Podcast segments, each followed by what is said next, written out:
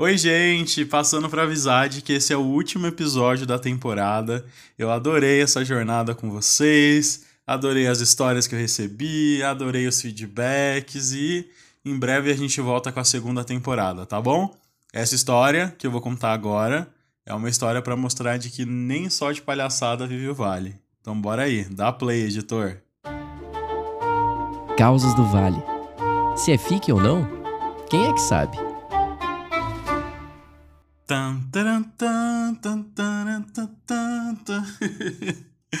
Olá, gente, tudo bom?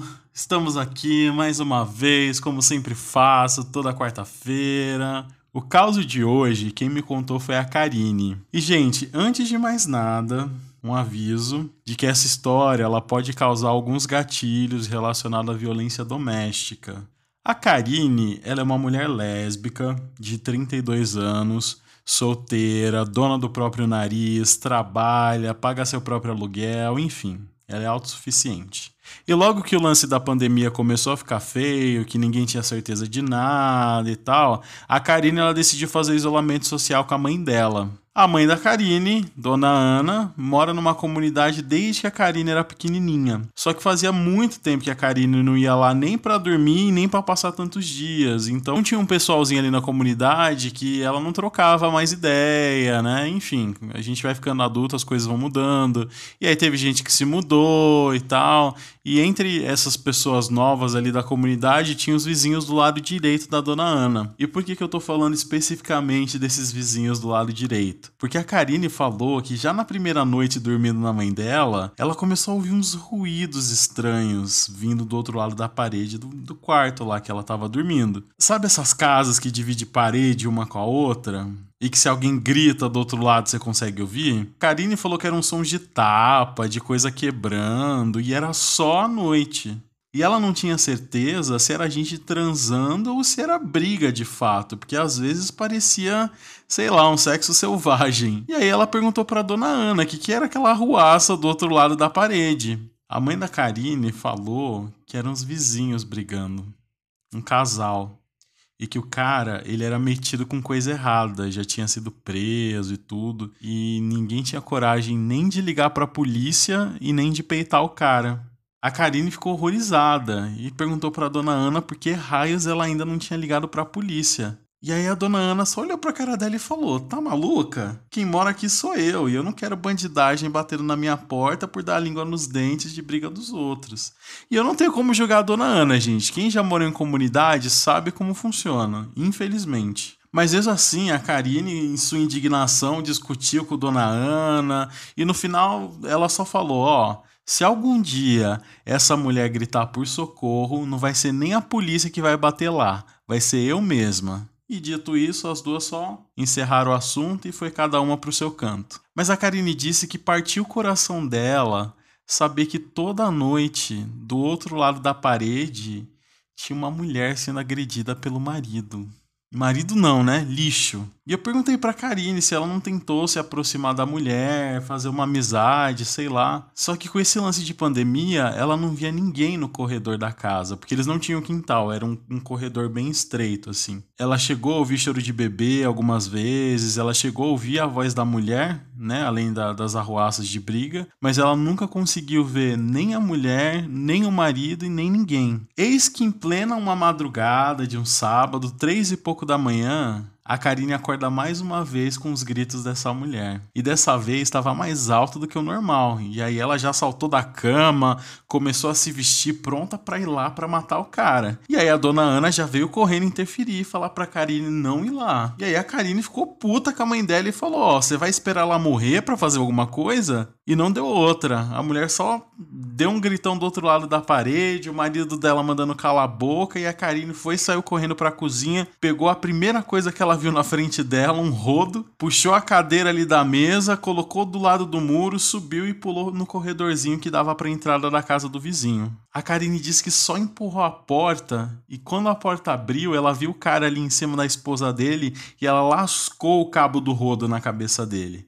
A pancada foi tão forte que o cabo quebrou no meio. E a metade que ficou na mão da Karine, ela começou a dar nas costas, assim, do cara. E o marido, quando ele deu por si, ele veio para cima da Karine. Ele conseguiu puxar o cabo da mão dela e prendeu ela, assim, pelo pescoço, bem forte. E aí, nessa hora, a Karine falou que a única coisa que ela conseguiu fazer foi gritar bem forte pra mãe dela chamar a polícia. A Karine só viu a dona Ana brotando do nada no corredor e gritando com o cara. Solta a minha filha, seu bandido.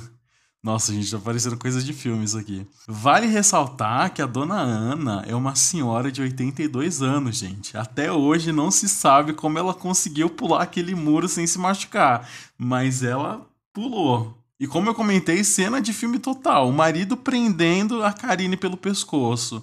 Dona Ana no corredor apontando o dedo pra cara dele. De repente, do nada, a Karine só escuta um barulho de metal vindo atrás dela. Gente, a esposa do cara deu com tudo na cabeça dele com uma frigideira. E não foi uma vez só, foi umas três assim, ó. Pá, pá, pá. Alô, Flor de Lis.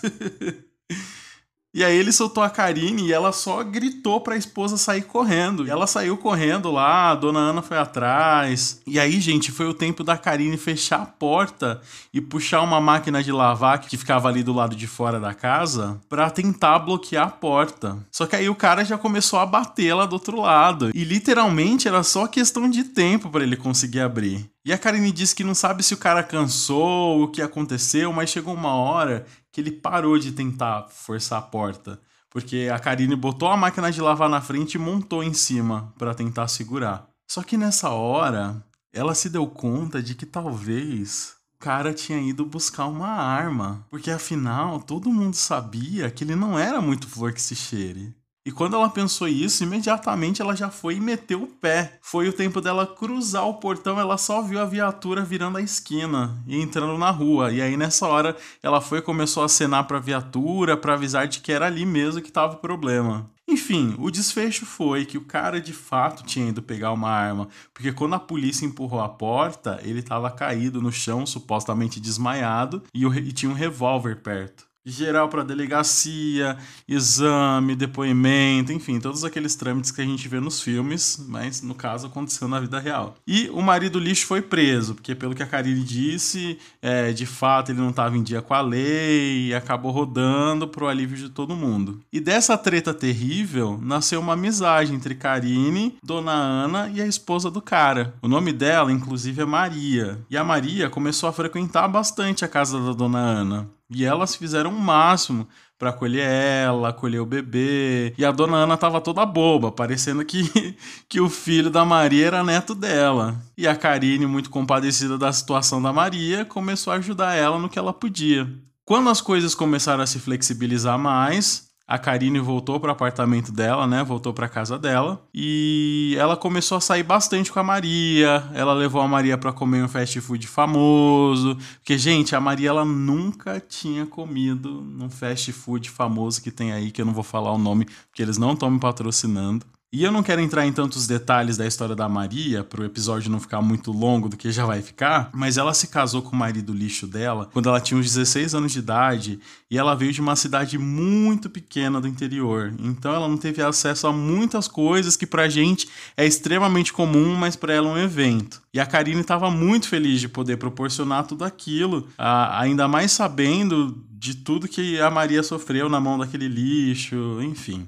Foi se passando o tempo e a Maria começou a ficar cada vez mais carinhosa assim com a Karine. Elas já eram bem amigas, mas a Maria começou a ficar mais carinhosa. E isso deixou a Karine levemente mexida, assim. A Karine disse que ela nunca chegou a verbalizar para Maria que era lésbica até aquele momento. E considerando a história da Maria, a Karine presumiu que ela fosse hétero mesmo. Até que uma dessas andanças das duas, elas foram no cinema, bem no comecinho, quando o cinema reabriu e as sessões eram bem vazias. E ali foi o auge, gente. As duas, vendo filminho, cabecinha encostada, a Karine só pensando, eu não tô louca, eu não tô louca, não é possível que só eu tô sentindo de que está rolando um clima aqui. E a Maria pegava na mão dela, entrelaçava os dedos. A Karine disse que quem via diria que era um casal escrito carimbado. E naquele dia, quando elas voltaram para casa, A Maria foi, pegou o bebê, né, que tinha ficado com a dona Ana, e deu um beijo bem instalado, assim, na, na bochecha da Karine.